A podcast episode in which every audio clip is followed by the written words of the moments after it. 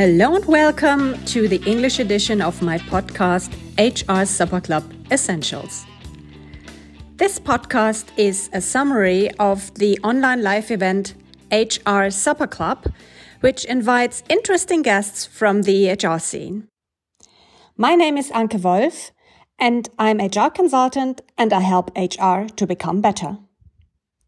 In this episode, we speak about culture and transformation in turbulent times. And my guest is Pirkko Erichsen. She is head of HR Europe and overseas at Mercedes-Benz Mobility.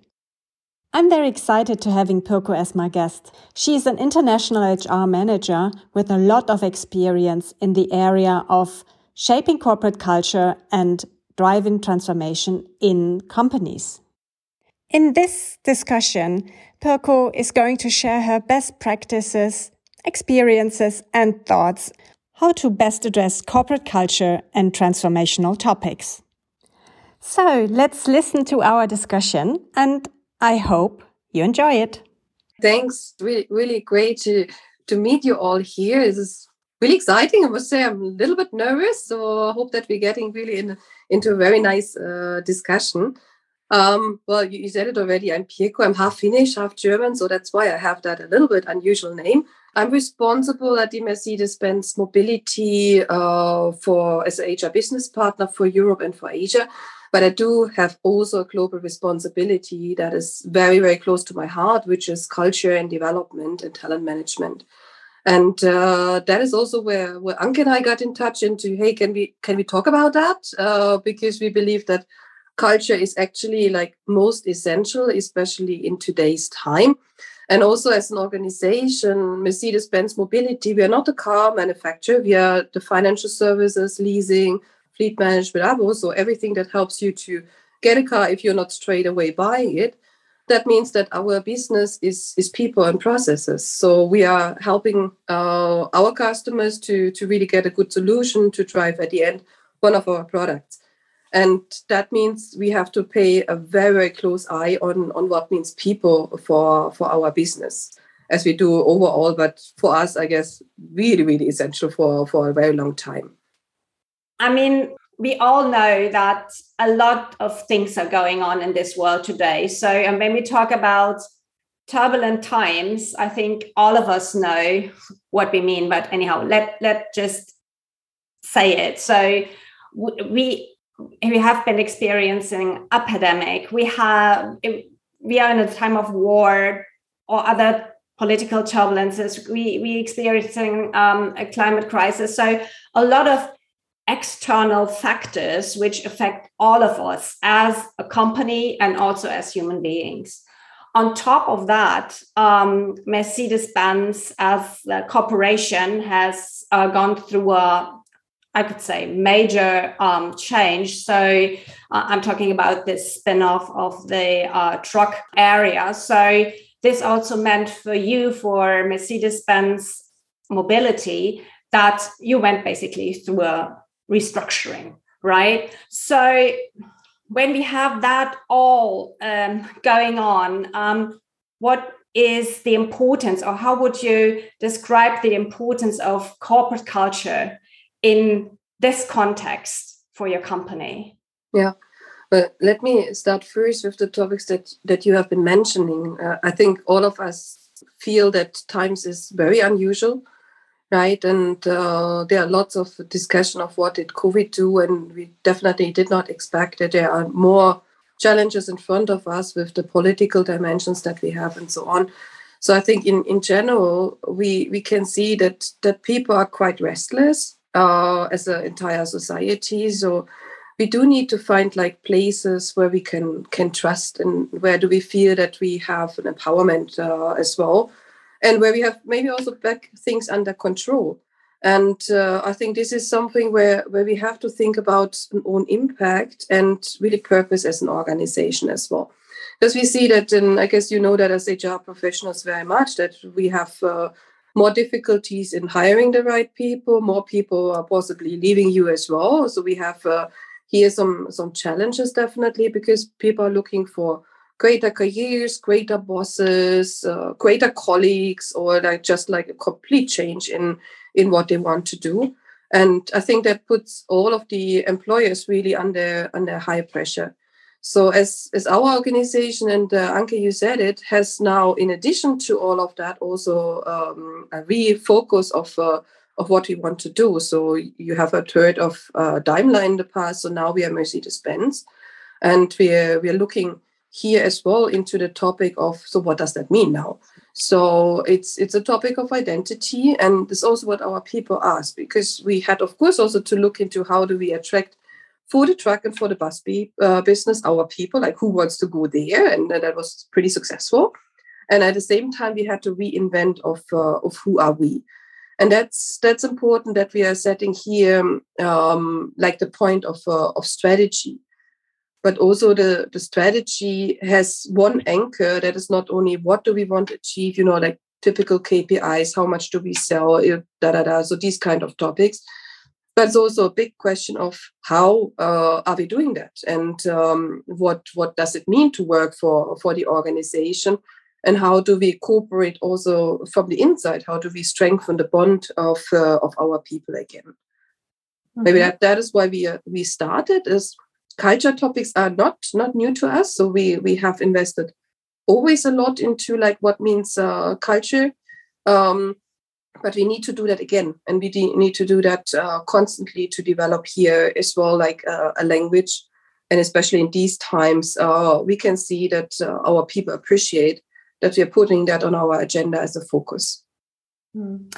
does this affect all of your employees and leaders, or do you work only for specific departments or sections?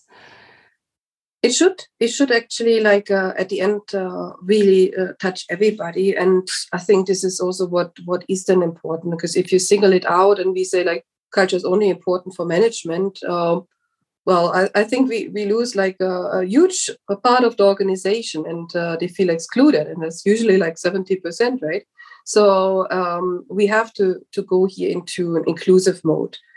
But maybe you want to hear a little bit into how did we progress because we had. Uh, first of all, it, it does start with the management. So I think that is that is very important because if you turn it around and you start with the employees talking about culture, then yeah, it's the same way, right? And management feels excluded. So and, and does not know what language you're speaking here. So what we what we did is that uh, our top management uh, really went through uh, an, an, exercise of defining on on what are at the moment like we call it the uh, collaboration drivers. What are the key areas that are making our uh, values and our people principles that we have defined really essential for us, and how can we can we feel them better? That's a process that that has started with the board but we also um, do work with the organization. So we have on the other side um, that's organized by actually by for us for strategy, communication, and HR. So we are never alone in in these topics. Where we said like, how do we now hear also people? And we do have like a transformation and a, a culture ambassador network in the organization, and we are we are engaging them into discussions and uh, that that proves to be very good that we have like different accesses to to get into the discussion. And that is not the end but this was like the the starting point. And i think to make that a little bit more more practical as well we took the employee life cycle i guess that you all know from attract uh, hire day-to-day topics we took as a as a special uh, part in there. Uh, but also of course performance development recognition and so on and we invited, uh, first of all, the HR team because we wanted to check whether this method works and, uh, and ask them into uh, which are the moments that, that really matter to you when you think about recruiting. Like, how was your onboarding? Right? Uh, okay, you get your contract, uh, hopefully, but um, how was it then? So, did somebody send you like a, a welcome note and, uh, and things like this? Did somebody appreciate that you're, you're coming in? Or like also when we think about uh, recognition yeah sometimes we think about it must be like the, the big compensation packages but it can be as simple as just hearing a thank you and hearing maybe also a thank you in public and uh, and and these kind of things. So not only in behind the closed doors, right? That uh, it was a good job done. And I think this is what we try to to really uh, hear from them into what what do you feel uh, when we talk about it, not so much on do you like the process. Mm-hmm. So you just mentioned in a side note, more or less. So you really involve the employees, so the whole organization, and I know that that is not just something on the like a marketing campaign. So you really work with the people. Uh, you already told us that you ask questions about how do you feel along the uh, employee life cycle. However, let's go a bit deeper in, into that. So how do you really involve them? So how do you get people on this project and how do you select them or is there any kind of selection so tell us more about that mm. yeah as said we, we do have like some existing network that we are tapping on and i think that that's like the first structure that we we do have actually we we just spent uh, um, quite some time the last week with our top management to to really work out with them first of all what do those collaboration driver mean? And just to make that a bit more touchable for us it means like trust empowerment speak up culture learning um, as well and accountability. And we ask them to work out in what does it mean for them and what are also possible actions that we have to take to also improve things right? And and we don't say that everything is already like uh, super pink. So we have to look into like how uh, how really to address the topics that matter. We now just launched uh, uh, this week a larger communication um, to all our leaders until middle management, and now we come with uh, together with comms into like articles into our organization like do you want to to join us do you want to work with us do you uh, do you have a passion to to do that and actually, we're, we're just asking very simple into why do you want to, to come and, and join us? So what is what is your ambition here? Right, or what uh, we did it in the past, Anke, right? That we said like the three words that uh, that say like why why should you go in, and that is what we just launched. Um, so we are we are super curious into how that will be received now by all employees. So that's the the more voluntary approach that we say just anybody can join us. But at the same time we also develop because we have to anchor it from from different perspectives also kind of like um, workshop tools for the managers.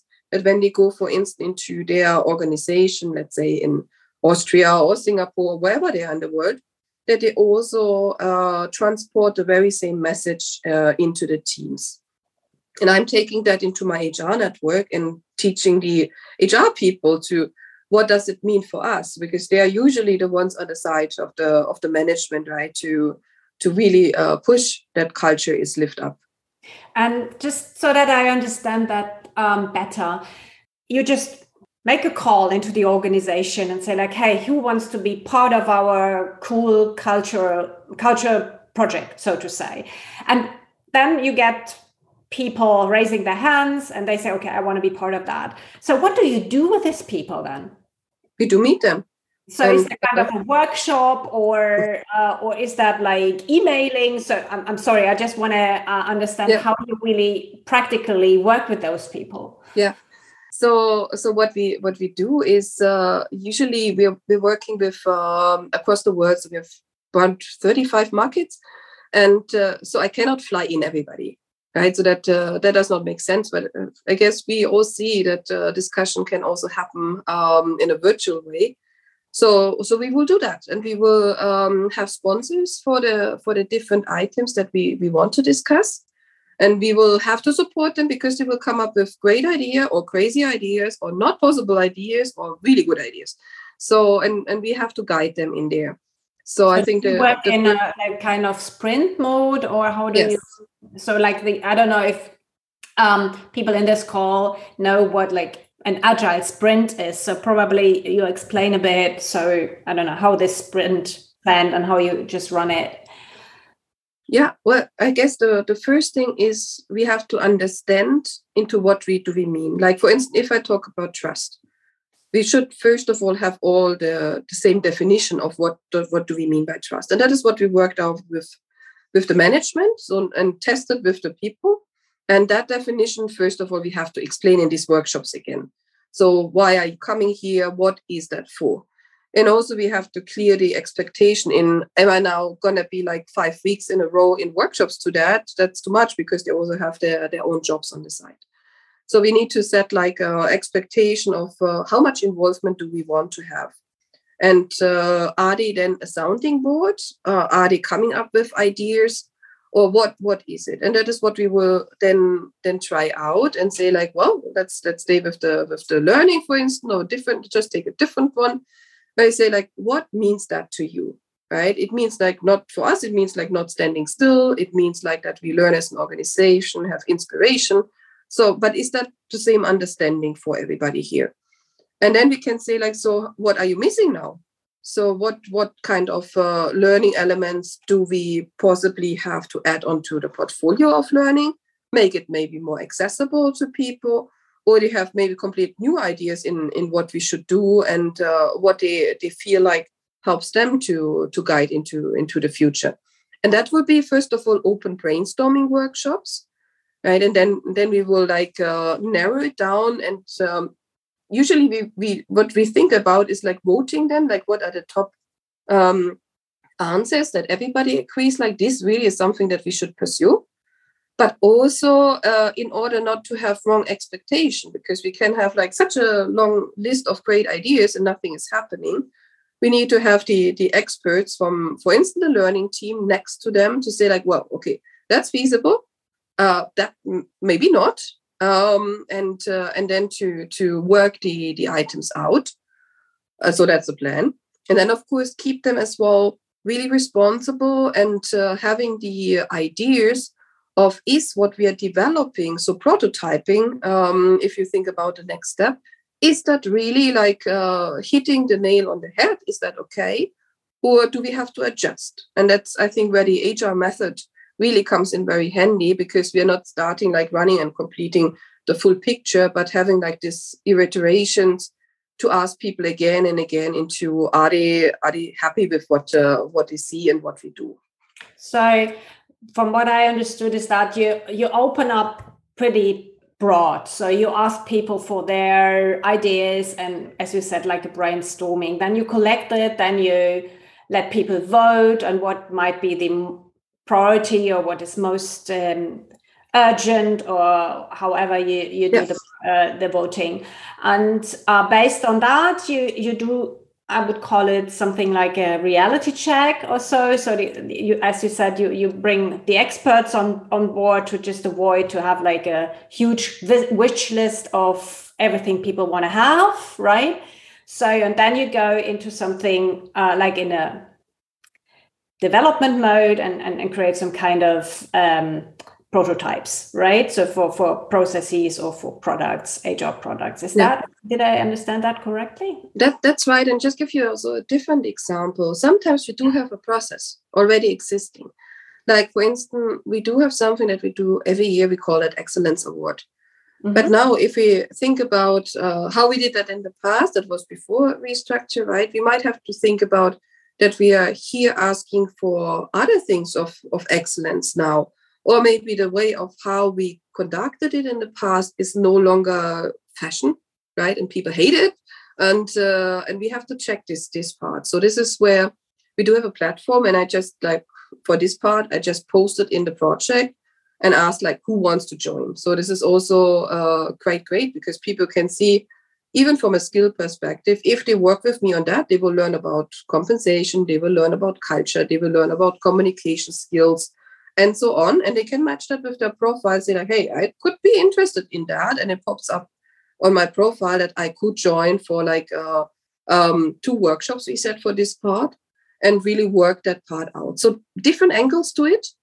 And I think also, uh, Anke, what you said, like we, we do have like this part of getting first the understanding in the organization, collecting then the ideas with the people, working them out, but also the as is processes. Sometimes we have to check them, or we are, I guess, all of us at the end of the year. So, usually the time to start a performance management process to ask people, are you doing your development plans and so on? So, also in those as is processes, we need to think about how will we change the language here? Will we transport our culture initiative uh, here as well?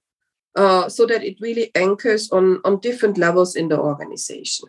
And can you give us an example of, for example, performance management uh, process where you say, okay, based on what has been happening around us and especially for uh, Mercedes-Benz mobility. So what might be a slightly changed or shifted focus in the performance management? Um, or what is new? What do you add based on your cultural um, initiative to the performance management? Mm. Not not yet. We are currently looking into it. Uh, we do have we had a process in the in the past. We call that Leadership 2020, where we um, really looked into the performance management processes and said we we don't like it too much that we only talk about people. So I think that is uh, that is a very important step. But we also would like to hear from people and give them the opportunities of uh, of feedback loops and uh, looking into like how can they even if I have like a conference coming up, they could raise their hand and say, Can you please discuss me in this round because of this and this topic? And that's something that we have since quite a long time already. Um, it proves uh, uh, a very quite accepted uh, process. And uh, this is what uh, what we will look in into like the whole row, but together with our mother company, with Mercedes overall, into how will that process look like in the in the future and do we have to adjust here as well mm-hmm. and you know as our um, the t- title for this event today is culture and transformation in turbulent times. So how would you describe the uh, the aspect of turbulent times so what makes it different to do all of this now and not i don't know when there was a time where we didn't have turbulences but you know so what is the turbulence um, aspect of of this project? I think turbulence is is really first of all we we do feel it right i mean also the the fact that we are now meeting this virtually that is uh, something that has not been there in the in the past so, which also means that people are challenged, they're dialing in from their home to work, they're sometimes coming to work. We do have like flexibility uh, that it could do both. Managers are challenged with that as well, because I mean, do I know that my person is really working? So, you know, somebody could ask the question, people would answer, hey, I'm more productive here because you're not going on my nerves. So I think we have both both sides, right, to the to that story. But also for for us as said like we we did had uh, the need to take a stop take a breath right? We had to establish our strategy again with the with the change of the organization. And we cannot miss uh, to only look into the what we are doing. So that that's where it is all the time important to look into culture but we have to uh, really define the identity that is in, in, at this point in time important to us and drive that as well. Do you think that an employer nowadays plays a different kind of role in people's lives? So I'm just thinking about something like giving stability. I just want to understand um, if you think if there is a need for an employer to really look even more into culture, culture or company culture because of the situation today. Well, how to answer that? You you put a very very broad question uh, on the table. So let me think a second about it. So, I I believe that any organization is part of the society. Mm-hmm. So first of all, there, there is not an exclusion because, uh, like you know, lots of people are going every day to work, and they're spending a lot of time at work. And is it virtual dialing into work, or is it physically walking there or driving there? And that means that we cannot exclude ourselves and we cannot say like okay because i'm now a private person i do have different thoughts or different worries uh, when i come like uh, eight nine o'clock to the office and i say now i'm the working person so that that does not work and i i think therefore we all have to look into that and there's a reason why we can see that all organizations are really putting the topic of sustainability into their strategies very important. Uh, we have to think about um, all of the topics that you have mentioned at the beginning like what is the what is the future and how does everybody contribute uh, to that one? And we can see that uh, the jobs are changing as well. We have different skills uh, that we might require in the future and maybe also some lost skills that we thought are no longer that important are suddenly uh, back on the on the table and i think that that is where i would say to talk about culture is is is very important all the time so i I would uh, I would not want to have an organization that is not having that on the agenda on a regular basis. But in the times where we need to think about really what is identity, how does our work life change, how does our private life change, it's even more important to be uh, to be there for the people as well to answer the question as an employer. Mm-hmm.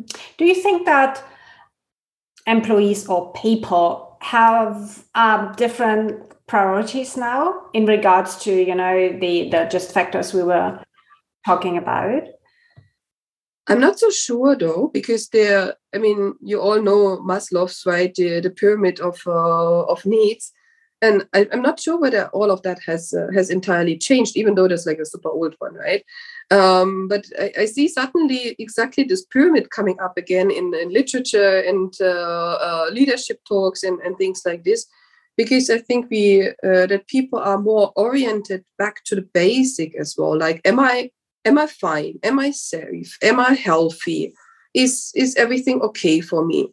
I think that is that is very important uh, for people. And then, of course, you get into the the different areas. In is that really the right organization for me? Does that fit my values? Is that the purpose that I'm subscribing for? So will I support that really also from a con- from a conviction, or is there is that maybe really not because I'm I'm working too long hours, I don't see my family, and uh, now I'm forced to come back to the office uh, sometimes depending on the job and organization, and I can't uh, can't combine anymore what is uh, what is dear to my heart, and I think that that is definitely a part where, but this is really my feeling. I'm not having a survey in hand but I believe that uh, that we we need to to really think about these essentials again as well. Mm-hmm. Okay, yeah. From what I hear from other companies, that's very true. So I think that human beings are much more back to these basic um, needs, and and they probably actually also looking for having them served in their working environment yeah, I believe you just have to take people like complete people and not only like parts of it. Uh, and I guess all of us experienced it now after the lockdown periods and all of that came to to a close. And I've been that time in, in Singapore, which was super tough in regards to like, can you go out of the house and things like this. Um, so I guess uh, the first time that you start to meet your friends, your colleagues uh, again, and, and that also comes for for work because you also have friends at work right it, it feels different and um, it feels that there's more just to do your task and i think that is that is what uh, what stays important for us to to have that excitement and that's what an organization has to give a frame for yeah, this was Pirkkos and my discussion about culture and transformation in turbulent times. And as always, we opened up the discussion to the broader participant group of the HR Supper Club. And with the participants, we talked about a lot of topics directly linked to corporate culture. For example, people development or health and psychological safety. And we again underlined how important it is that top management is really committed to cultural change and is driving it. And there was one quote from Pirkko, which I really, really liked, and I'm, I'm happy to share it with you. Pirkko said, culture is like the air that we breathe. And yeah, I think that is really a nice one. And with this, I want to say thank you, Pirkko Erichsen, for being my guest in this HR Supper Club. And Thanks for sharing your best practice, your thoughts, your experience about corporate culture and transformation in turbulent times. And if you, dear listener, want to join the next HR Supper Club live and ask your questions to my next guest, just send me an email I'm looking forward to seeing you.